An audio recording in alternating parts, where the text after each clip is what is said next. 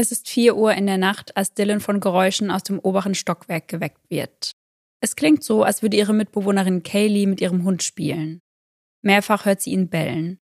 Zudem vernimmt sie Bewegungen auf dem Boden. Sie öffnet ihre Schlafzimmertür und ruft nach oben, möchte so dafür sorgen, dass die anderen endlich leise sind.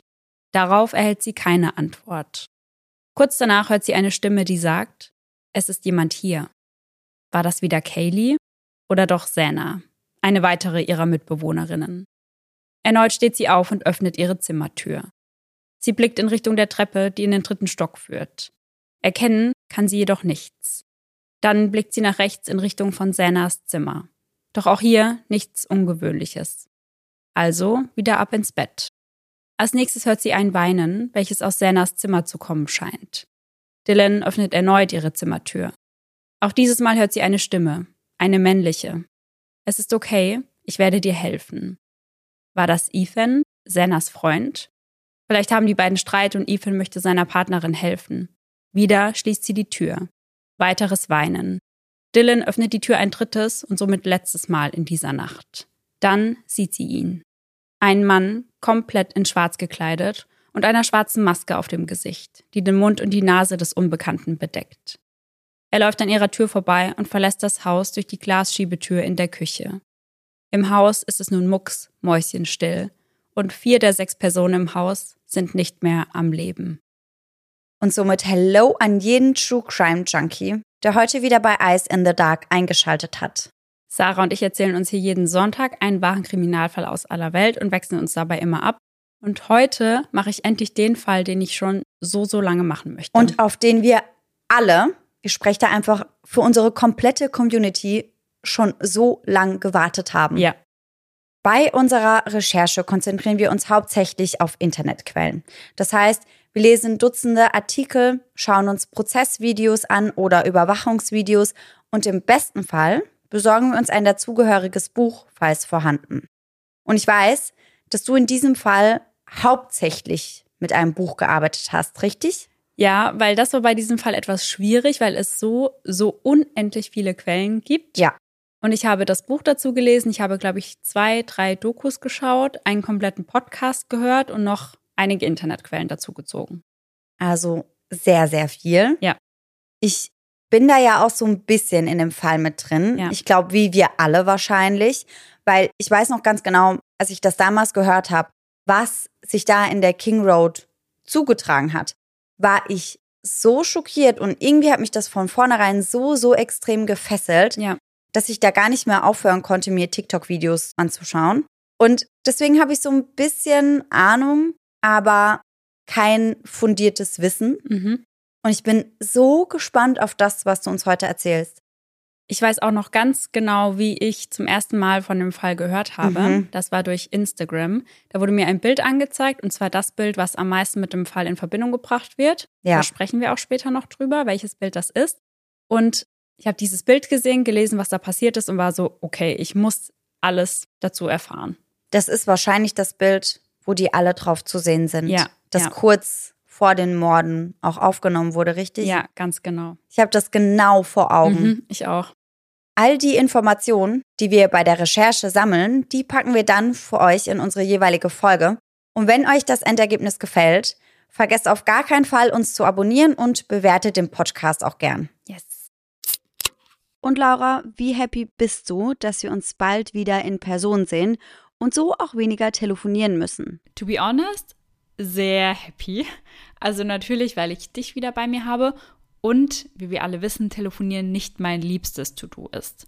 Und wenn du wieder da bist, hast du auch nicht mehr das Problem, so endlos viele Sprachnachrichten von mir anhören zu müssen. Naja, aber ich glaube ja, diese kurzen Sprachnachrichten, die werden auch in Deutschland nicht weniger werden, so wie ich dich kenne. Ich gebe mein Bestes, aber versprechen kann ich natürlich nichts. Aber an der Stelle sprechen wir jetzt erst einmal über unseren heutigen Werbepartner Simon Mobile, der uns ja schon eine Weile begleitet. Denn Simon Mobile bietet den perfekten Mobilfunkvertrag mit viel Datenvolumen zum günstigen Preis. Wer jetzt einen Vertrag bei Simon Mobile abschließt, bekommt zunächst einmal 100 GB Datenvolumen für die ersten 12 Monate geschenkt. Einfach so. Und das kann ja wohl jeder gut gebrauchen. Also wir beide nutzen das ja oft zum Beispiel, wenn wir am Reisen sind und unsere aktuellen Trash-TV-Folgen streamen wollen. Ja, essentiell auf jeden Fall.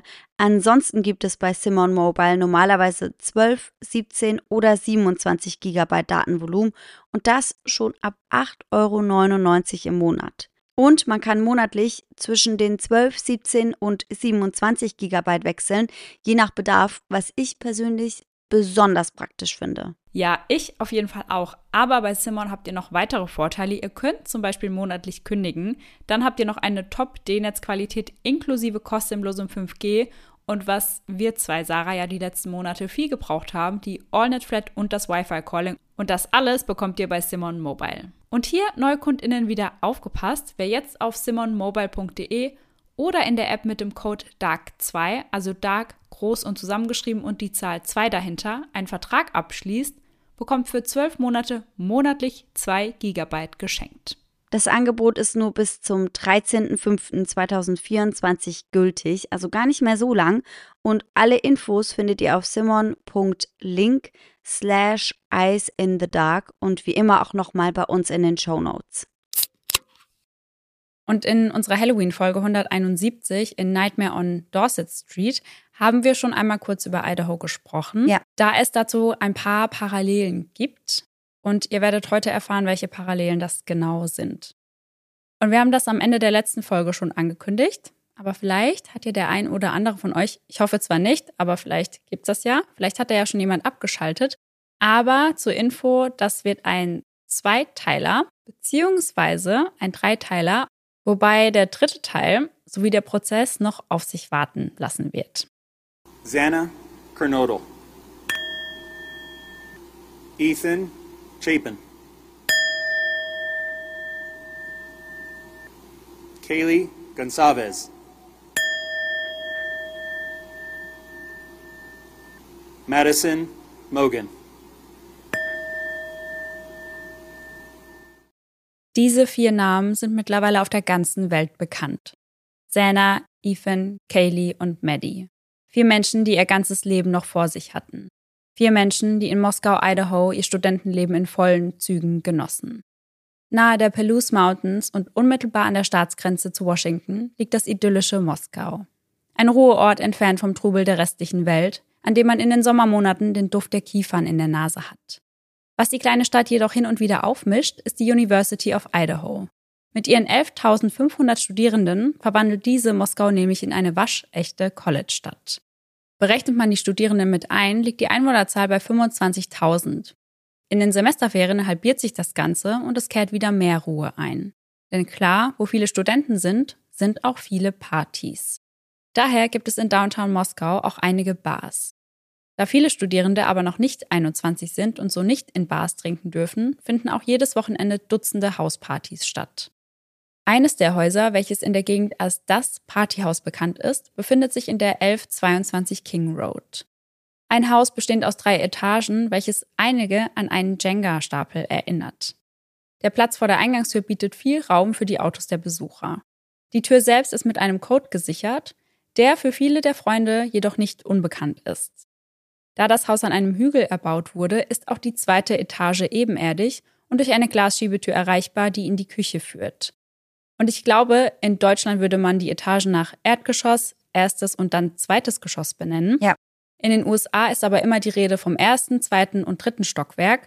Und deswegen habe ich das in dem Skript auch so übernommen, weil es in jeder Quelle eben auch so nummeriert wurde. Und weil es ja auch prinzipiell irgendwie, wie du schon gesagt hast, zweimal mehr oder minder ein Erdgeschoss ja. gibt. Weil die unterste Etage ebenerdig ist und die oben drüber ja auch. Ja. Okay, also eins, zwei, drei. Genau. Das können wir uns merken. Ja. Blickt man aus dem zweiten Stock durch die Glasschiebetür nach draußen, schaut man durch einige Bäume hindurch auf einen weiteren Parkplatz. Dieser wird hauptsächlich von den Besuchern der Queen Apartments genutzt, welche sich links neben der 1122 King Road befinden und insgesamt 49 Einheiten beherbergen. Am 16. August 2022 muss die Polizei bereits um 17.30 Uhr wegen Ruhestörung in die King Road ausrücken. Dieses Mal sprechen sie mit Kaylee, die durch die Glasschiebetür im zweiten Stock zu den Polizisten nach draußen tritt. Über der Tür hängt eine Lichterkette und rechts daneben auf der Veranda steht eine schwarze Ledercouch. Kaylee wirkt nett und freundlich, als die Polizisten sie darauf hinweisen, dass der nächste Schritt, sollte es nicht leiser werden, eine 300 Dollar Strafe inkludieren würde. Mir wäre es lieber, ihr würdet die 300 Dollar für Bier oder etwas anderes Spaßiges ausgeben, sagt einer der Polizisten mit einem Lächeln auf den Lippen. Und scheinbar tun sie das auch, denn an diesem Tag folgt keine weitere Beschwerde. Einen Tag später postet Maddie Morgan ein Foto von dem Tag der Party auf Instagram. Zu erkennen ist das auch, weil Kaylee auf diesem Bild genau dasselbe Kleid trägt, welches auch auf den Aufnahmen der Bodycamera zu sehen ist. Fünf junge Frauen stehen eng nebeneinander, darunter steht Meet the Roommates. Verlinkt sind Dylan Mortensen, Sana Canodal, Bethany Funk und Kaylee Gonzalez. Fünf junge Frauen, die sich gemeinsam ein Haus teilen und dort eine unheimlich schöne, spannende und aufregende Zeit erleben. Genauso wie man das während seiner College-Zeit eben tun sollte. Die nächste Beschwerde bezüglich Ruhestörung sollte jedoch nicht lange auf sich warten lassen. Am 1. September erscheint die Polizei um 21 Uhr vor dem Haus. Diesmal öffnet Bethany die Tür. Man sieht sie auf den Aufnahmen der Bodycamera nur ganz kurz. Dabei hört man sie sagen, dass sie jemanden holen würde, der in diesem Haus wohnt. Was die Polizisten, die vor der 20-Jährigen stehen, nicht wissen, sie selbst wohnt in diesem Haus. Und es wird vermutet, dass sie das nicht zugegeben hat, weil sie eben erst 20 Jahre alt ist und in einem Haus sehr, sehr viel Alkohol getrunken wurde. Als nächstes steht ihnen ein junger Mann gegenüber, der ihnen mitteilt, dass sich aktuell niemand im Haus befindet, der tatsächlich hier wohnt. Zunächst sagt er, er wisse nicht einmal, wer die Bewohner des Hauses seien. Doch die Polizisten wissen schon ganz genau, wann die Studenten sie für dumm verkaufen wollen, und das gerade ist genau so ein Moment. Der junge Mann gibt nach, holt sein Handy und reicht es dem Polizisten. Am anderen Ende der Leitung ist Maddie, eine der Bewohnerinnen. Sie sprechen kurz mit ihr, sagen ihr, dass sie wegen Ruhestörung vor Ort sind und dass sie sich bitte darum kümmern soll. Doch bereits vier Stunden nach dem Gespräch mit Maddie stehen die Polizisten wieder vor der 1122 King Road. Nun öffnet ihnen Senna die Tür. Als die Polizisten nach Maddie fragen, teilt sie ihnen mit, dass sich diese im Corner Club befinden würde und entschuldigt sich mehrfach für den Lärm. Sie würde nun alle einfach rausschmeißen und ins Bett gehen. Und wer am meisten von den kommenden und gehenden Partygästen mitbekommt, ist Bethany. Denn ihr Schlafzimmer befindet sich in der ersten Etage mit Blick auf den Parkplatz vor dem Haus. Hat sie mal keine Lust auf Feiern, wird es für sie daher ziemlich schwer, einen ruhigen Schlaf zu bekommen. Mhm. Denn immer wieder erleuchten natürlich die Scheinwerfer der Autos ihr Zimmer und die auf- und zugehende Tür ist natürlich auch nicht zu überhören. Ja. Dylan und Senna haben ihre Schlafzimmer im zweiten Stockwerk. Getrennt sind diese durch die Küche und den Gemeinschaftsbereich voneinander. Dylans Zimmer ist dabei Wand an Wand mit dem Wohnzimmer. Im dritten und somit letzten Stockwerk befinden sich Kayleys und Maddies Schlafzimmer, die nur durch einen Flur voneinander getrennt sind.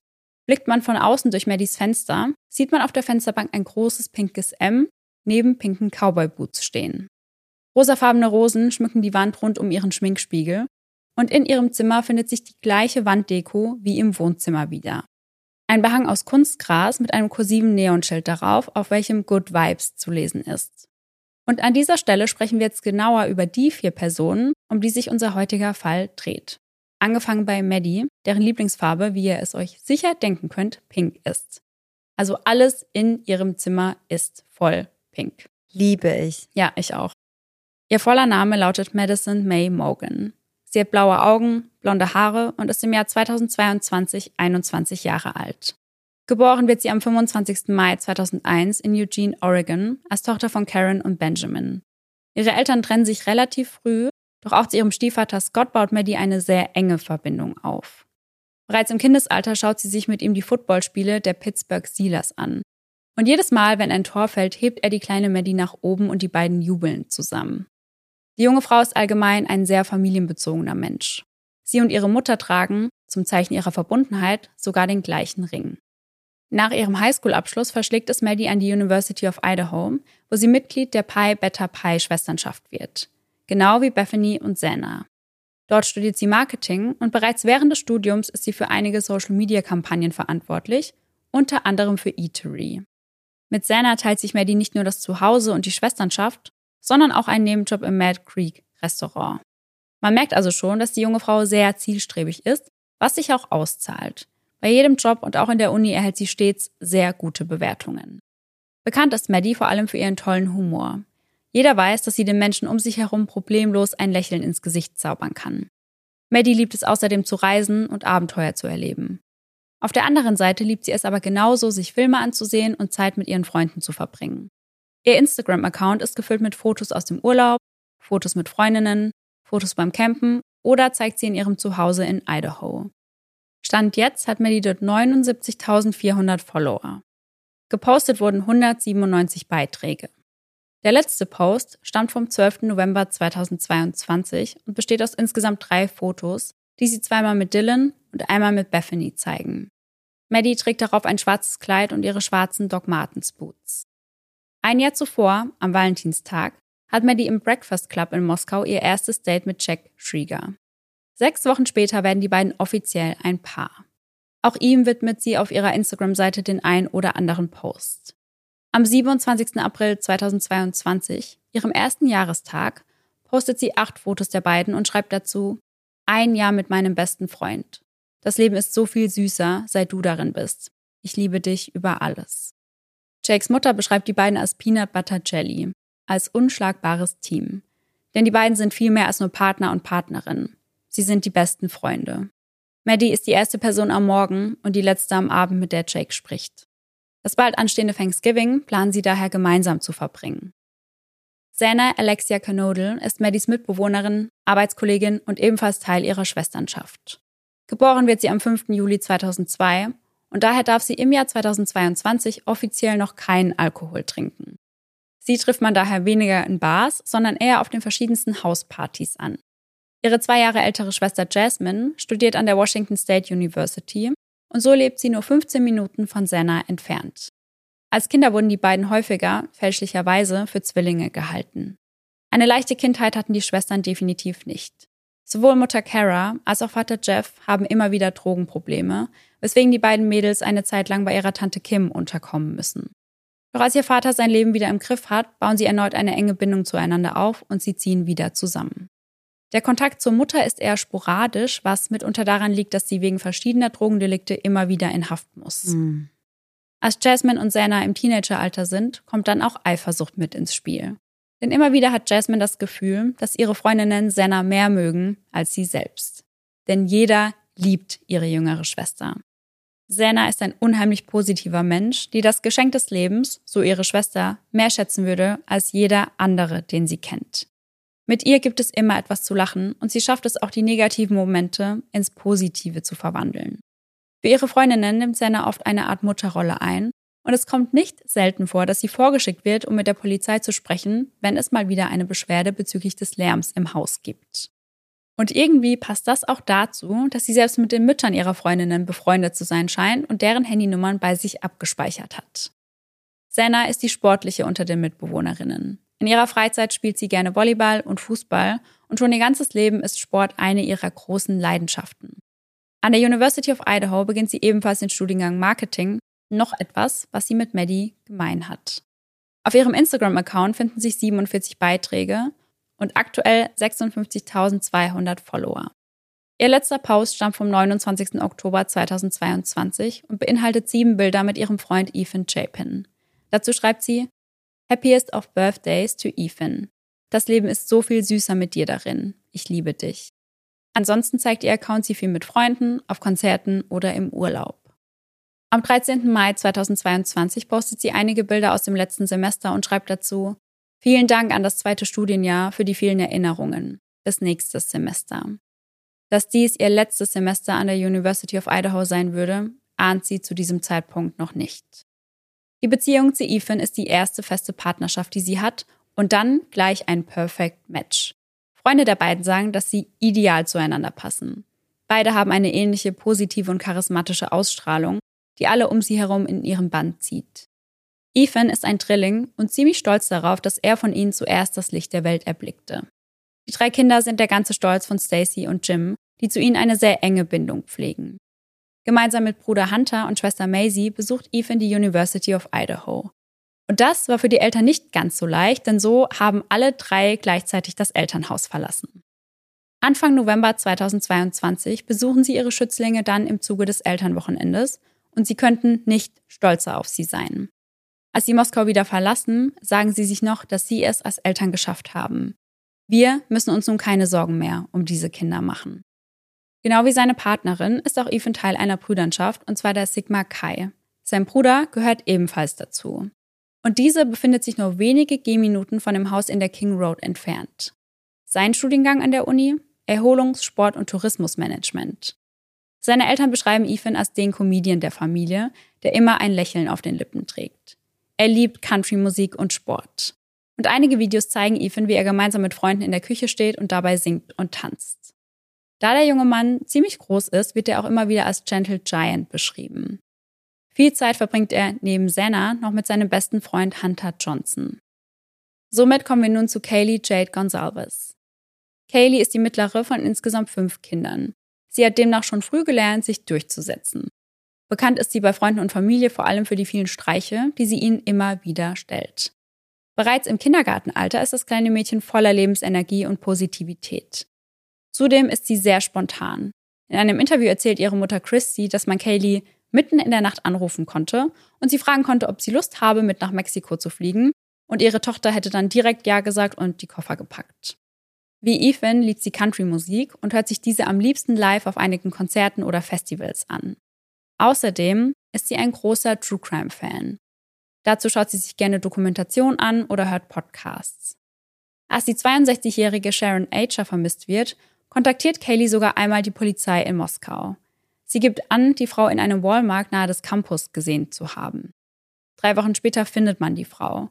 Sie war im Fernan Lake ertrunken. Als sie glaubt, die Frau gesehen zu haben und bei der Polizei anruft, spricht sie mit einem der Officer, der später in ihrem eigenen Fall ermitteln würde. Damit kann man doch wirklich nicht rechnen. Mm -mm. Das kann man sich gar nicht vorstellen. Das ist so heftig alles. Seit der sechsten Klasse sind sie und Maddie die besten Freundinnen. Sie verbringen nahezu jede Minute miteinander. In der Schule, nach der Schule, um gemeinsam Hausaufgaben zu machen und in ihrer Freizeit unternehmen sie noch viel miteinander. Die beiden ergänzen sich perfekt und bringen die jeweils beste Seite aus der anderen hervor. Und so ist es natürlich umso schöner, dass sie nicht nur an derselben Uni studieren, sondern sich auch ihr neues Zuhause teilen. Kaylee studiert General Studies und wird Teil der Alpha Pi Schwesternschaft. Ihr merkt also, Schwestern und Brüdernschaften spielen an der University of Idaho auf jeden Fall eine sehr, sehr große Rolle. Gemeinsam mit ihrem Ex-Freund Jack hat Kaylee einen Golden Doodle namens Murphy, der am 1. Dezember schon ein Jahr alt werden würde. Jack und Kaylee daten sich bereits seit der Highschool und sind immer wieder on-off. Ende November 2022 sind sie mal wieder seit ein paar Wochen getrennt, verstehen sich aber noch sehr gut. Aktuell verbringt Kaylee einige Wochen zu Hause bei ihren Eltern. Sie möchte noch mal so viel Zeit wie möglich mit ihnen verbringen, bevor sie nach Europa geht und anschließend ihren Job in Austin antritt. Denn bevor der Arbeitsalltag in einer IT-Firma für sie losgeht, plant sie noch einen Monat durch Europa zu reisen. Mit Beginn des neuen Jobs würde sie außerdem das erste Mal seit ihrer Kindheit von Maddie getrennt sein. Am 11.11. .11. erfüllt sich die 21-Jährige einen Traum, indem sie sich ein eigenes Auto kauft. Einen silbernen Range Rover SUV. Diesen möchte sie Maddie natürlich unbedingt zeigen, weswegen sie sich an diesem Wochenende auf den Weg nach Moskau macht. Und somit sind wir nun am 12. November 2022 angekommen. An diesem Tag crashen zwei Flugzeuge aus dem Zweiten Weltkrieg beim Wings Over Dallas Event zusammen. Insgesamt sechs Menschen verlieren an diesem Tag ihr Leben, was die Schlagzeilen im ganzen Land dominiert. Vier Studierende aus Idaho ahnen noch nicht, dass bald ihre Morde die Titelbilder im ganzen Land und im Rest der Welt beanspruchen werden. Doch in Moskau herrscht an diesem Tag eine gute und ausgelassene Stimmung. Das letzte Heimspiel der Vandals, dem College Football Team, steht an. Bisher hatten sie keines davon verloren und so lässt sich auch niemand von den Temperaturen um die 0 Grad davon abhalten, sich das Spiel anzusehen. Anders als gedacht verlieren sie dieses Spiel, was die gute Stimmung an diesem Samstagabend jedoch nicht vermiest. Der Sonntag darauf startet wie viele Sonntage sehr langsam. Die Studierenden erholen sich von der vorangegangenen Partynacht und starten gemütlich in den Tag. Bis um kurz nach 14 Uhr der erste Vandal Alert auf den Handys der Studierenden eingeht. Dabei handelt es sich um das Notfallbenachrichtigungssystem der University of Idaho. Darin heißt es, die Polizei in Moskau ermittelt in einem Mordfall auf der King Road in der Nähe des Campus. Der Verdächtige ist derzeit noch nicht bekannt. Bleiben Sie der Gegend fern und suchen Sie Schutz vor Ort. Ein Mord in Moskau, das kann doch nur ein Irrtum sein. Schnell versucht jeder seine Freunde, die in der King Road leben, zu erreichen. Einige von ihnen würden nie eine Antwort erhalten. Zu diesem Zeitpunkt ist noch unklar, wer getötet wurde. Man weiß also auch nicht, wie viele Personen betroffen sind. An diesem Tag folgen noch zwei weitere Vandal Alerts und dann ist klar, vier Studenten sind tot. Springen wir noch einmal einen Tag zurück zum Abend des 12. Novembers. An diesem Tag entsteht Kayleys letzter Post bei Instagram, welcher vier Fotos beinhaltet. Das erste zeigt die fünf Mitbewohnerinnen. Links steht Dylan, daneben Kaylee, dann Bethany, dann Maddie und zu guter Letzt Senna. Das zweite Bild zeigt Kaylee zwischen Dylan und Maddie. Und das dritte Bild ist vermutlich auch das, was du vorhin im Kopf hattest, denn das ist das, was in dem Fall immer wieder gezeigt wird. Links steht Dylan, daneben Kaylee, die Maddie auf ihren Schultern trägt. Neben Kaylee steht Ethan, der seinen Arm um Senna gelegt hat. Ganz rechts steht Bethany. Im vierten Bild sieht man nochmal Kaylee und Maddie und auch auf diesem Bild sitzt Maddie auf Kayleys Schultern. Die Caption zu dem Post lautet One lucky girl to be surrounded by these people every day. Kaylee schätzt sich also sehr glücklich, jeden Tag diese Menschen um sich zu haben. Wie die meisten lassen sich Kaylee und Maddie das Vandals-Spiel an diesem Samstagabend nicht entgehen. Anschließend legen sie noch einen kleinen Nap ein und dann machen sie sich gegen 22 Uhr auf den Weg in den Corner Club in der Main Street. Eine Sportsbar, die gerade nach einem Footballspiel gut gefüllt ist. An den Wänden hängen einige Fernseher und natürlich die verschiedensten Biersorten, die dort angeboten werden. Kaylee trägt nun ein dünnes Sweatshirt, eine Jeans mit Löchern an den Knien und weiße Sneaker. Maddie trägt eine Jeans und ein pinkes T-Shirt. Auf den Fernsehern im Club läuft ein Spiel auf ESPN und die beiden Freundinnen scheinen eine gute Zeit zu haben. Sie unterhalten sich mit verschiedenen Leuten und trinken Bier. Irgendwann trennen sich die beiden und Maddie beginnt sich lange mit Adam Lauder, einem der Barkeeper, zu unterhalten. Gegen Ende sprechen die beiden noch mit Kayleys Ex-Freund Jack, bevor sie den Club letztendlich verlassen.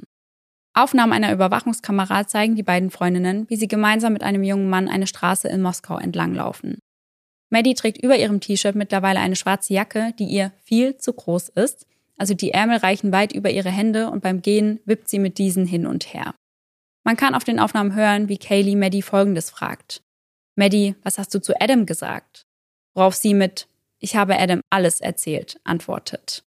Bei dem jungen Mann, der neben ihnen läuft, handelt es sich um Jack Joe Alter, der sicherstellen will, dass die beiden gut nach Hause kommen. Er trägt eine schwarze Jeans, eine schwarze Jacke und eine schwarze Baseballcap, die falsch herum auf seinem Kopf sitzt. Ihr nächster Stopp ist der Grub Truck, ein Food Truck auf der Main Street. Dort trifft man sich, wenn man genug von der Bar hat. Ein Halt auf dem Weg nach Hause. Ab 22 Uhr öffnet er seine Tore, genau dann, wenn die meisten Restaurants in der Stadt schließen. Und dann hat man unter anderem die Qual der Wahl zwischen verschiedenen Mac and Cheese Variationen. Five Cheese Mac, Death by Garlic Mac, Mac of Fire oder als Nachtisch ein Berry Nutella Cheesecake Burrito. Fast immer trifft man dort jemanden, den man kennt, auch wenn es nur vom Sehen ist. Kaylee und Maddie werden dort gegen 1.30 Uhr gesehen. Beide wirken betrunken oder zumindest angetrunken. Auf jeden Fall sieht man, wie Maddie das ein oder andere Mal gegen einen Mülleimer läuft. Auf einem Livestream, den der Truck auf der Streaming-Plattform Twitch teilt, kann man sehen und hören, wie Kaylee eine Carbonara bestellt und Maddie sagt, dass sie sich das Essen teilen können. Während sie rund zehn Minuten auf das Essen warten, albern sie miteinander herum, sprechen mit anderen Studierenden oder sind an ihrem Handy. Im Hintergrund der Aufnahme sieht man Jack. Also nicht Kayleys Ex-Freund, sondern den Jack, der die beiden zum Truck begleitet hat. Er zieht sich die Kapuze seines Hoodies über den Kopf, was später für viel Spekulationen sorgen wird. Um 1.45 Uhr bestellt Kaylee über die App Rideshare eine Fahrt nach Hause, also ähnlich wie Uber. Bevor sie gehen, schauen sie in Jacks Richtung und es ist ein Fuck you zu hören, allerdings mit einem Lächeln auf den Lippen. Die beiden steigen also in den Wagen und erreichen um 1.56 Uhr die 1122 King Road. Knapp zehn Minuten später als Ethan und Senna. Zu Beginn des Abends begleitet Ethan seine Schwester Maisie zu dem Ball ihrer Schwesternschaft. Auch der dritte im Bunde, Bruder Hunter, ist das Date von Maisies Mitbewohnerin mit am Start. Anschließend trifft er sich mit Senna und gemeinsam besuchen sie nun die Party von Evans Brüdernschaft, die sich wie gesagt nur wenige Gehminuten von dem Haus in der King Road entfernt befindet. Das junge Paar tritt gegen 1.40 Uhr den Heimweg zu Fuß an. Der Himmel ist an diesem Abend so bewölkt, dass nicht einmal der Mond zu sehen ist. Auch Dylan und Bethany sind an diesem Abend unterwegs, kommen jedoch bereits um kurz nach 1 Uhr wieder zu Hause an. Das erste Mal, dass Dylan wach wird, ist, als Senna und Ethan nach Hause kommen. Mit Kaylee und Maddie ist das Haus also nun vollständig. Da an diesem Abend keine Party bei ihnen im Haus stattfindet, bleibt es relativ ruhig. Und das scheint in der gesamten Nachbarschaft der Fall zu sein. Kaylee und Maddie sind noch eine Weile wach und unterhalten sich. Ab 2.56 Uhr beginnen sie Jack, Kaylees Ex-Freund, anzurufen. Insgesamt siebenmal in einem Zeitraum von 18 Minuten. Als er nicht rangeht, versucht es Maddie weitere zwei bis drei Male, doch alle Anrufe landen direkt auf der Mailbox. Um kurz vor drei patrouillieren zwei Polizisten am Bandfield. Und das ist genau das Feld, welches zwischen der Nachbarschaft der King Road und dem Sigma Chi Haus liegt. Dort entdecken die Polizisten vier männliche Studenten, die scheinbar Alkohol bei sich haben. Auf den Aufnahmen der Bodycamera ist das King Road House oberhalb der Taylor Avenue deutlich zu erkennen. An einer Stelle, glauben viele, kann man das Licht einer Taschenlampe in Höhe des Hauses erkennen. Als die Polizisten mit den Jungs fertig sind, zeigt die Uhr 3.30 Uhr. Genau die Zeit, zu der ein Auto beginnt, die 1122 King Road zu umkreisen. Gegen 4 Uhr erhält Serna noch eine Essensbestellung, die sie über DoorDash getätigt hatte. Ein einziges Restaurant gibt es, welches zu dieser Zeit noch liefert. Das Jack in the Box in Pullman, Washington. Und nun kommen wir zu der Stelle aus der Einleitung, denn Dylan wacht in etwa zu dieser Zeit das nächste Mal auf. Um 4.12 Uhr ist Serna noch auf TikTok unterwegs und scrollt durch mehrere Videos. Nur wenige Minuten später sieht Dylan den unbekannten Mann, der das Haus durch die Glasschiebetür in der Küche verlässt. Sie beschreibt ihn später als athletisch, aber nicht muskulös, groß und mit buschigen Augenbrauen. Nachdem der Mann das Haus verlassen hat, ist im Haus nichts mehr zu hören. Kein Hundebellen, kein Weinen, nichts. Es ist 4.20 Uhr, als Dylan ihre Schlafzimmertür abschließt und ihr Zimmer bis zum nächsten Tag nicht mehr verlässt. 13. November, 11.58 Uhr. Acht Stunden nachdem ein maskierter Mann das Haus in der King Road verlassen hat, geht bei der Polizei ein 911-Call ein. Bisher wurde dieser nicht veröffentlicht. Bekannt ist aber, dass dieser Anruf von Ethans bestem Freund Hunter Johnson mit Dylans Handy getätigt wird. Worüber ja auch sehr, sehr lange spekuliert wurde, richtig? Ja, das wusste man ganz, ganz lange nicht, wer diesen Anruf abgesetzt hat. Ja. Mehrere Personen sprechen mit dem Dispatcher an der anderen Leitung. Die Rede ist von einer bewusstlosen Person. Als Jasmine, Sennas Schwester, hört, dass etwas Schlimmes auf der King Road passiert sein soll, macht sie sich sofort auf den Weg zum Haus ihrer Schwester. Aus dem Auto heraus versucht sie Senna immer und immer wieder zu erreichen, doch sie geht nicht dran. Als nächstes wählt sie die Nummer ihres Vaters, der sich nach einem Besuch bei seiner Tochter gerade auf dem Heimweg befindet. Jasmine sagt ihm, dass er sofort umdrehen und zu Sennas Haus fahren soll. Als die beiden dort ankommen, ist die Polizei schon vor Ort und ein gelbes Absperrband hindert die umstehenden Menschen daran, sich dem Haus zu nähern. Als die beiden sich als Angehörige von Senna zu erkennen geben, werden sie umgehend aufs Polizeirevier gebracht. Um 16 Uhr klingelt ein Deputy dann bei der Gonsalves-Familie. Sie hatten bereits von den Gerüchten gehört, laut denen Kaylee ermordet worden sein soll. Doch erst jetzt, wo ihnen das seitens der Polizei bestätigt wird, fangen sie an zu begreifen, dass es sich hier nicht um einen Irrtum handelt. Nachdem Kayleys Mutter davon erfahren hatte, glaubte sie zunächst kein Wort, denn sie sagte in einem Interview, ja, ich dachte mir, wenn etwas Schlimmes mit Kaylee passiert wäre, dann hätte sich Maddie ganz sicher bei mir gemeldet. Doch dann erzählt der Deputy ihnen, dass es sich um insgesamt vier Opfer handelt. Christy fragt direkt nach, ob Maddie Morgan eines der anderen drei Opfer ist. Dies beantwortet der Mann mit einem Ja. Und das erklärt dann natürlich einiges. Ja. Die Polizei gibt relativ schnell bekannt, dass sie von einer gezielten Attacke ausgehen. Warum? Das behalten sie erst einmal für sich. Als die Ermittler das Haus betreten, tritt ihnen ein starker Eisengeruch in die Nase. Kurz darauf ist klar, dies ist der schlimmste Tatort, den sie in ihrer Laufbahn je gesehen haben. Im zweiten Stock entdecken sie die ersten beiden Leichen. Serna, die anhand ihres Führerscheins und anderer persönlicher Gegenstände identifiziert werden kann, liegt direkt an der Tür zu ihrem Schlafzimmer. In ihrem Zimmer liegt Ethan. Dort ist alles so voller Blut, dass sich die Flüssigkeit ihren Weg nach draußen bahnt und eine blutige Spur an der Fassade des Hauses hinterlässt. In der Küche im Wohnzimmer stehen Dutzende rote Becher, leere Bierflaschen und nicht gespültes Geschirr. Auf dem Tresen steht eine Tüte von Jack in the Box. Im dritten Stockwerk finden die Ermittler neben den Leichen von Kaylee und Maddie noch Hund Murphy. An dem Tier selbst können keine Blutspuren oder andere Beweise sichergestellt werden. Umgehend wird er ins nächste Tierheim und dann zu Jack gebracht, welcher nur einen Block entfernt wohnt.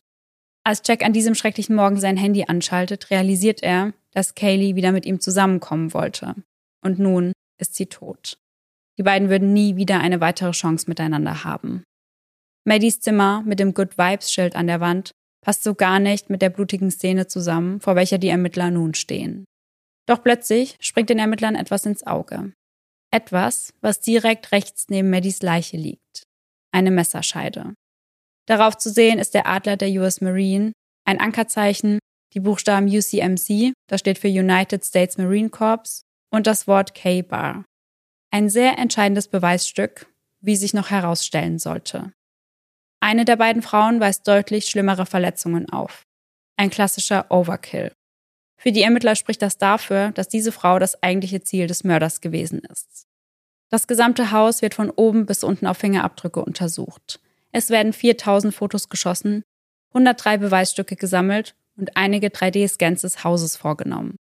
Die Ermittler wollen keine Zeit verlieren, befragen Nachbarn und schauen sich alle Mülltonnen in der Gegend ganz genau an. Hatte der Täter darin womöglich wichtige Beweise entsorgt?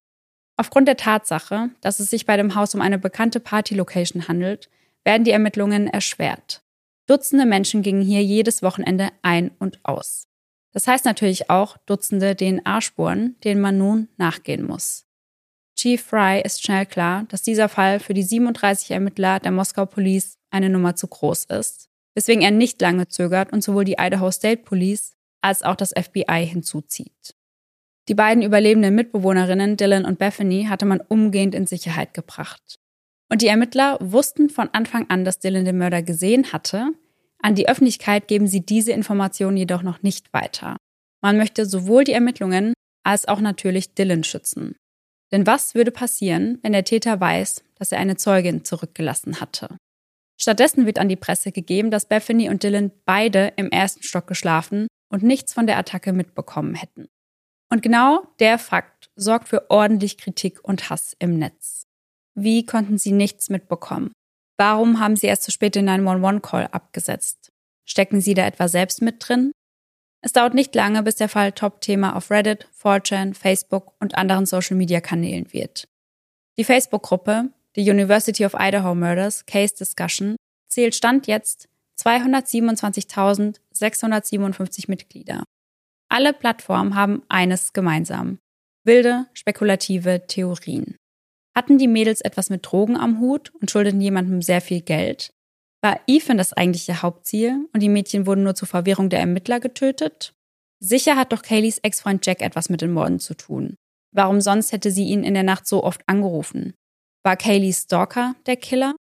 Denn es gab eine Situation, in der sich die 21-Jährige verfolgt fühlte. In einem Supermarkt war ein Mann die gesamte Zeit über dicht hinter ihr. Er verließ den Laden auch nach ihr, ohne etwas zu kaufen. So schnell sie konnte, stürmte Kaylee zu ihrem Auto und berichtete anschließend ihrer Mutter von dem Vorfall. Es gibt wirklich keine Theorie, die es nicht gibt. Die sogenannten Internetdetektive durchforsten die Social-Media-Profile der Opfer und stellen sogar Vermutungen und Theorien in den Kommentaren auf.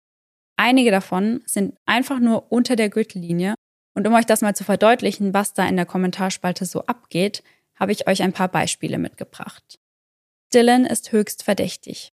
Sie hat an Halloween sogar ein Bild mit einem Messer gepostet, welches sie später gelöscht hat. Hat das noch jemand gesehen? Dieser Typ hat sie getötet. Und das steht unter einem Bild, welches Maddie gemeinsam mit ihrem Freund zeigt. Ich kenne kein einziges Mädchen, was sich auf diese Weise gezeigt hat. Kein Victim Blaming, aber vielleicht wurde sie nicht richtig erzogen. Das steht unter einem Bild, welches Maddie in einem Bikini zeigt. Es ist Dylans Schuld, dass ihre Freunde tot sind. Ich hoffe, es verfolgt sie und sie fühlt sich für immer schuldig. Es hätte nur Dylan treffen sollen. Und so geht das weiter und weiter und weiter.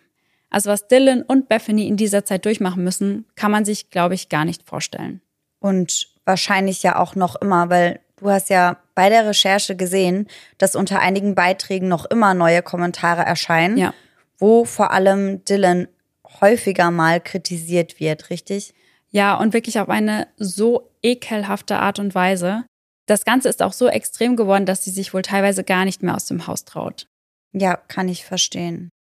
Sowohl die beiden als auch Dutzende andere Personen, die online verdächtigt werden, erhalten regelmäßig Morddrohungen. Darunter Jack, Kayleys Ex-Freund, ein Nachbar der Opfer, welcher online als creepy bezeichnet wird, und eine Professorin der University of Idaho. Auf TikTok werden nämlich mehrere Videos von ein und derselben Frau veröffentlicht, die diese Professorin beschuldigt, die vier getötet zu haben. Und wie kommt sie darauf? Sie hat wohl irgendwelche Karten gelegt. Mhm. Daraufhin behauptet sie das. Und die Professorin geht auch rechtlich gegen sie vor, aber das stoppt sie nicht, die Videos zu posten. Okay. Die Menschen in der Stadt haben Angst. Sie wollen endlich Antworten. Ist der Mörder noch unter ihnen? Viele fangen an, sich mit Überwachungskameras auszustatten. Und die wenigen Studenten, die sich dazu entscheiden, auf dem Campus zu bleiben, betreten diesen nur noch mit Waffen. Die Einwohner von Moskau wollen kaum noch das Haus verlassen. Essen wird über DoorDash und Uber Eats bestellt und der Abend mit Netflix zu Hause verbracht. Aus der sonst so lebensfrohen Gemeinde wird nach und nach eine Geisterstadt. Die Uni beginnt Online-Tests anzubieten. Es soll niemand hierbleiben müssen, der sich nicht sicher fühlt. Trotz allem sind bald alle Hotels in der Stadt ausgebucht, da nun Presseleute aus dem ganzen Land live vor Ort berichten wollen. Die Nachbarn des sogenannten Idaho Murder Houses hängen Schilder an ihre Türen, auf denen Sätze stehen wie Wir möchten nicht mit euch sprechen oder Menschen, die hier nicht wohnen, sollen nicht unsere Einfahrt blockieren. Für die Familien der Opfer eine harte Zeit. Als Kayleys Mutter einmal nach draußen blickt und dort spielende Kinder entdeckt, fragt sie sich, wie könnt ihr da draußen rennen und spielen, wenn meine Tochter tot ist? Kayleys Vater versucht alles, um so viel Aufmerksamkeit wie nur möglich auf den Fall zu lenken. Aufgrund dessen gibt er Dutzende Interviews. Darunter bei Fox, Good Morning America, ABC, NBC und News Nation. Außerdem erstellen sie Flyer, um die Menschen aus der Nachbarschaft nach Aufnahmen ihrer Überwachungskameras zu bitten und sie fragen gleichzeitig, ob sie ihren Müll nach Hinweisen checken können. Und ich habe euch ja relativ zu Beginn der Folge erzählt, dass Kaylee großer True Crime Fan war. Am liebsten schaute sie dabei die Videos von Olivia, die auf YouTube unter dem Namen Chronicles of Olivia zu finden ist. Und Steven wusste, dass seine Tochter sich ihre Videos sehr gerne ansah, weswegen er sich dazu entscheidet, die YouTuberin zu kontaktieren. Er bittet sie, über den Fall seiner Tochter zu berichten, um noch mehr Aufmerksamkeit auf den Fall zu lenken. Und dem geht sie nach und auf ihrem Account finden sich mittlerweile mehrere Videos zu dem Fall. Zurück zur Timeline. Am 16. November, drei Tage nach den Morden, findet in Moskau eine Pressekonferenz zu dem Fall statt. Chief James Fry sagt in diesem Zuge, wir haben bis jetzt keinen Verdächtigen und der Täter ist noch immer da draußen. Dieses furchtbare Verbrechen hat uns alle getroffen. Die Familien, die University of Idaho, unsere Gemeinde, unser Land und unsere Beamten. Weiter sagt er, dass die Ermittler durch das FBI unterstützt werden und gibt an, dass die Autopsie noch läuft. Klar ist jedoch bereits, dass alle Opfer erstochen wurden. Die Tatwaffe konnte bisher jedoch nicht gefunden werden. Anschließend übergibt er das Wort an Sie, Scott Green, dem Präsidenten der Uni. Dieser spricht den Familien sein Beileid aus. Er ringt mit den Tränen, während er spricht. Und an dieser Stelle spielen wir euch die Audiodatei dazu einmal ein. First, my deepest condolences to the families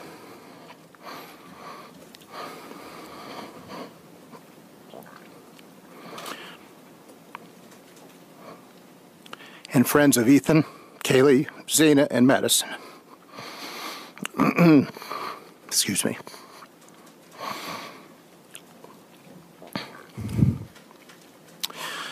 Their loss has been devastating, and they were bright lights in our community and are deeply missed and remain in our thoughts and our prayers. Neben den Beileidsbekundungen an Familie und Freunde sagt er, der Verlust ist erschütternd. Sie waren helle Lichter in unserer Gemeinde. Sie werden zutiefst vermisst und bleiben in unseren Gedanken und Gebeten. Und ich finde, allein an diesem kurzen Ausschnitt, wo man ihn sprechen hört, merkt man, wie nah der Fall ganz Moskau geht. Mhm, total. Es folgen weitere Pressekonferenzen und der Druck seitens der Öffentlichkeit steigt immer mehr an. Mittlerweile arbeiten 100 Leute an dem Fall, darunter 42 Ermittler, vier Detectives, 24 Officer und zwei Verhaltensanalytiker. Zwar hat die Polizei noch keinen Verdächtigen, Dafür können sie jedoch einige Personen ausschließen. Kurz darauf heißt es auf einer Pressekonferenz, wir glauben nicht, dass die folgenden Personen bei der Tat beteiligt waren. Die beiden überlebenden Mitbewohnerinnen, die männliche Person, die in einem im Internet kursierenden Crab Truck Video zu sehen ist, die Person, die Kaylee und Madison nach Hause gefahren hat und alle Personen, die mit dem Disponenten der Notrufzentrale gesprochen haben. Wir wissen auch von einer männlichen Person, die Madison und Kaylee am Morgen des 13. November mehrfach angerufen haben und diese Person verdächtigen wir ebenfalls nicht. Das ist dann ihr Ex-Freund, mit Ja. dem sie wieder zusammenkommen wollte. Genau, ja. Okay. Mittlerweile hatte man eine Hotline eingerichtet, worüber man Tipps abgeben kann. Schon nach kurzer Zeit sprechen wir hier von über 1000 Hinweisen. Unter den Anrufern befindet sich der Besitzer eines Vape-Ladens, der bestätigt, dass sich Kaylee und Maddie über einen Stalker ausgelassen haben. Und hierbei ging es wohl um die Situation, die Kaylee im Supermarkt beschrieben hatte. Die Polizei kann den Mann und seine Begleitung aber ausfindig machen und die beiden als Verdächtige ausschließen.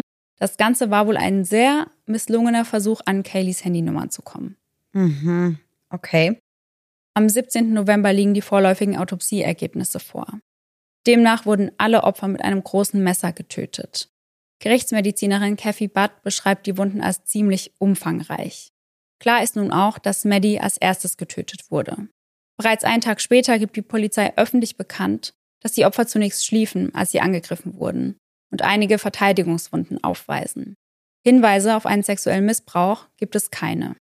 Noch an diesem Tag beschlagnahmt die Polizei den Inhalt dreier Müllcontainer, die sich in der Nähe des Hauses befinden. Noch dazu fragen sie in verschiedenen Geschäften, bei Amazon, Walmart und eBay nach, ob dort vor kurzem ein Messer gekauft wurde. Dabei geht es um ein ganz bestimmtes Messer. Ein K-Bar-Messer mit einer 15 cm langen Klinge, Modell 1217.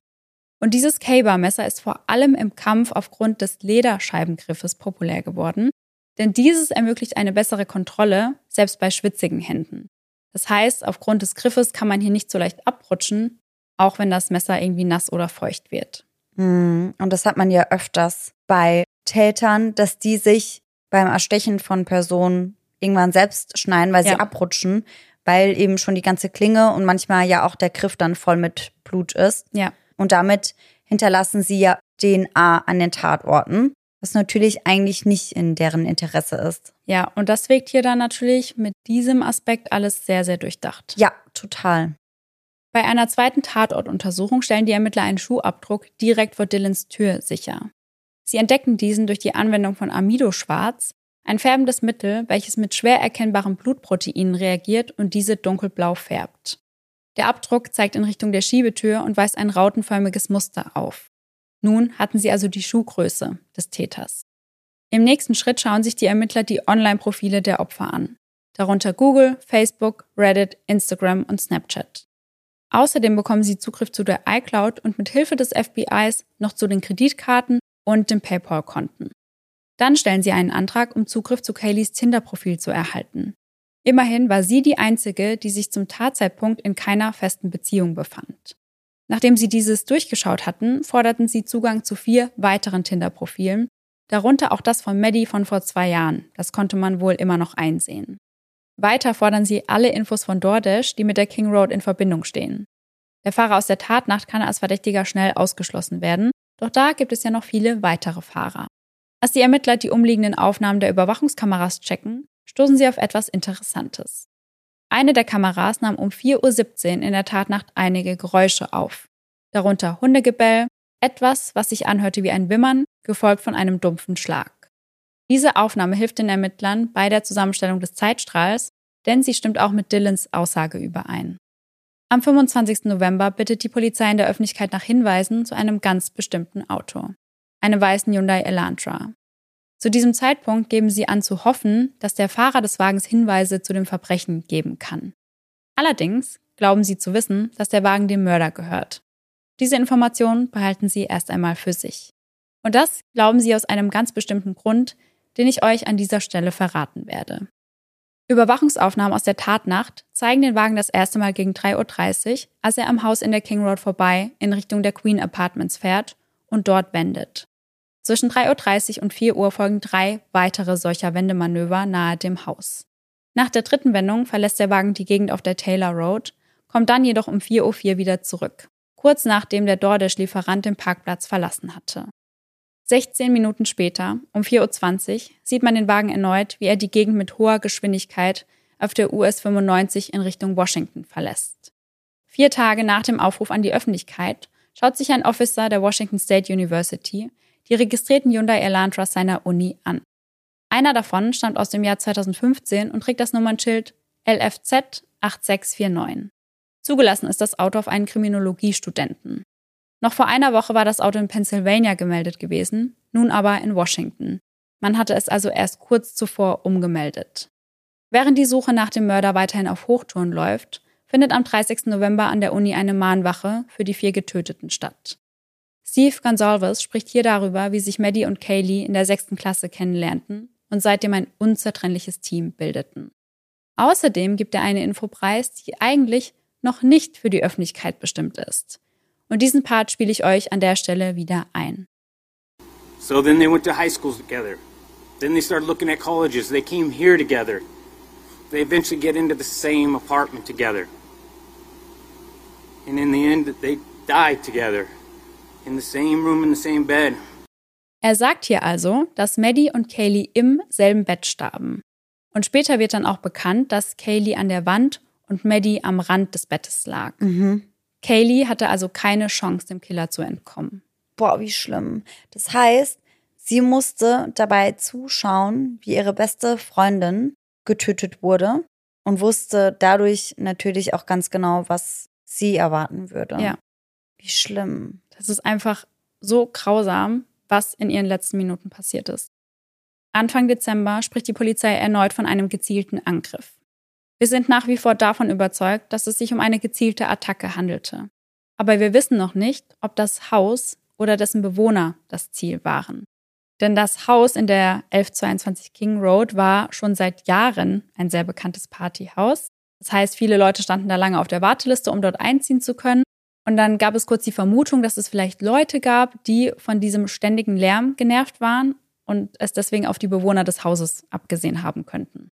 Also, dass es eigentlich gar nicht wirklich um die Individuen ging, die getötet wurden, sondern einfach nur darum, dass diesem Partyleben in diesem Haus ein für alle Mal ein Ende gesetzt wird. Ja. Und dass man damit auch die neuen Interessenten, die vielleicht nach dem Auszug der jetzt dort lebenden Studenten, dass man denen das quasi auch vermiest, indem man das so tut. Ja, ganz genau. Das steht zu diesem Zeitpunkt auf jeden Fall noch mit im Raum. Mhm. Erneut betonen sie außerdem, dass einige Personen bereits als Verdächtige ausgeschlossen werden konnten, darunter eben auch die beiden Mitbewohnerinnen. Kurz darauf findet ein Gottesdienst statt, bei dem sich Freunde und Familie erneut äußern können. Unter anderem werden auch Briefe von Bethany und Dylan vorgetragen. Sie selbst sind nicht vor Ort.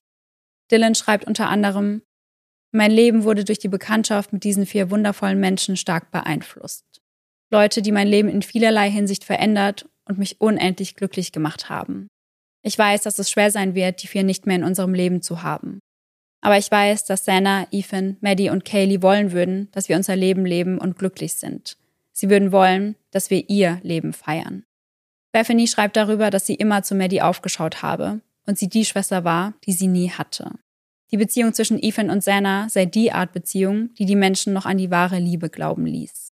Sanas Schwester kämpft mit den Tränen, als sie folgende Zeilen vorträgt. Sie war meine kleine Schwester, aber sie war so viel weiser und hatte so viel mehr im Leben erfahren, als ich es je erfahren habe. Sie war so positiv und unbeschwert und verstand das Geschenk des Lebens besser als jeder andere, den ich kenne. Ich war so froh darüber, dass sie mit Ethan zusammen war. Serna hatte zuvor noch nie einen Freund gehabt und mein Vater und ich fragten uns, ob sie jemals einen haben würde. Die Art und Weise, wie sie über ihn sprach und dabei lächelte, war etwas, das ich zuvor noch nie bei ihr gesehen habe. Sie hat ihn wirklich sehr geliebt und ich weiß, dass er sie auch geliebt hat.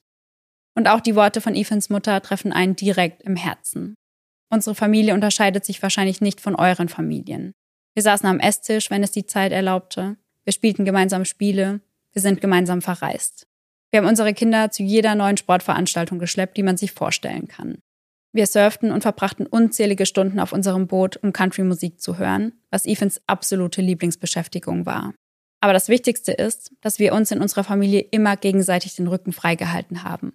Und das werden wir auch weiterhin tun. Wir sind unendlich dankbar, dass wir so viel Zeit mit ihm verbringen konnten. Das ist die wichtigste Botschaft, die wir für Sie und Ihre Familien haben. Sorgt dafür, dass ihr so viel Zeit wie möglich mit euren Liebsten verbringt. Denn Zeit ist kostbar und etwas, das man nicht wieder zurückbekommt. Die Frustration in der Öffentlichkeit steigt. Würde der Fall kalt werden? Dazu äußert sich die Polizei am 5. Dezember. Dabei geben sie an, dass sie die Frustration der Familien und der Öffentlichkeit gut verstehen können. Jedoch wollen sie den Fall nicht gefährden. Wir sind an einem Punkt in den Ermittlungen, an dem wir immer noch Informationen sammeln. Wir sammeln immer noch Tipps. Wir sammeln immer noch Beweise. Wir tun immer noch alles, was wir tun müssen. Zwei weitere Tage später werden die ersten persönlichen Gegenstände der Opfer aus dem Haus geholt und zu ihren Familien gebracht. Doch die Gonsalves-Familie ist alles andere als gut auf die Polizei in Moskau zu sprechen. Christy, Kayleys Mutter, ist verärgert darüber, dass sie von dem weißen Elantra erst aus den Medien erfährt. Es ist der 12. Dezember, als ein Student der Washington State University seinen weißen Hyundai Elantra packt. Von dort aus möchte er ins knapp 4000 Kilometer entfernte Albrightsville in Pennsylvania aufbrechen, ohne zu ahnen, dass die Polizei ihm dabei dicht auf den Fersen ist.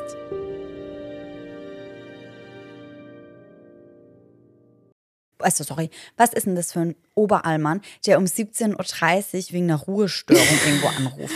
Also der so einen Nachbarn hat, ne, der, Der braucht braucht keine keine Feinde Feinde mehr. mehr. Das Ja, ist wirklich that. 2 in 1. Das ist ja, also 17.30 Nee, du, also Jetzt ist es ein bisschen spät. das reicht jetzt aber jetzt auch mal mit die Musik. Bei also, uns in Deutschland wäre es Punkt 22 Uhr. Ja, wasch, ah ja, aber immerhin. Da Ja. könntest du noch stundenlang feiern und die Ja, sind ist so. 17.30 so no. Mm, Es mm. reicht. I'm so fuck out. Also, das geht ja gar nicht. Was ist denn das? Sie trifft sie bestimmt auch nicht. Nee, Das, das, das, hör mal, das kann ich mir nicht vorstellen. niemals. Aber Autofahren darf sie schon seit 30 Jahren dann. Seit 30. So gefühlt. Mindestens. Ja, also, Läuft ja. Führerschein gibt's direkt. Mit der zur Geburt. Geburtsurkunde, äh, ja. Kaylee trägt nun ein dünnes Schwert Sweatshirt. Das, wollte ich mir später auch noch anziehen. Weiß nicht, was du davon hältst. Ich wollte äh, eine Leggings anziehen für die Reise und ein Sweatshirt. Ich würde auch ein Sweatshirt Also, anziehen. du hast ja schon ein Sweatshirt an. ein Sweatshirt mit Hoodie. mit, hast du ein Sweatshirt mit Hoodie an? Mann, ey. Hör mal. Sweatshirt. Sweatshirt. Carbonara. Aber das jetzt so englisch Nein, das war okay. Carbonara. Oh, nee, One die so Carbonara, sweet. please. Die sagt das so sweet. Oh Gott, das würde ich nicht wollen, dass man das bei mir macht. Oh mein Gott. Das wäre ja absoluter Horror. Wenn ich sterben würde und die würden Lass mal Sarahs Zugriff- Tinder-Profil Nee, checken. nee, nee, nee, nee, nee, nee, um Gottes Willen. Oh, please don't. Please don't. Wenn das passiert, bitte verhinder das. Ja, deswegen nehmen wir es mit in die Outtakes, dann hört die Ich ganze möchte, Welt. ich möchte das nicht. Okay, ist hiermit Leute. offiziell festgehalten. Ja, ja, ja, wenn nicht, dann wir eröffnen irgendwie eine Petition oder so. Also ich dann nicht mehr, aber Ich mach das ihr, für dich. bitte. Ich alle alle das. unterschreiben. Ja. Meine Tinder-Historie soll bitte nie unter die Lupe genommen werden. Um Gottes Willen. Gott. Also, nee, nee, nee. Oh, das wäre so schlimm. Tschüssi.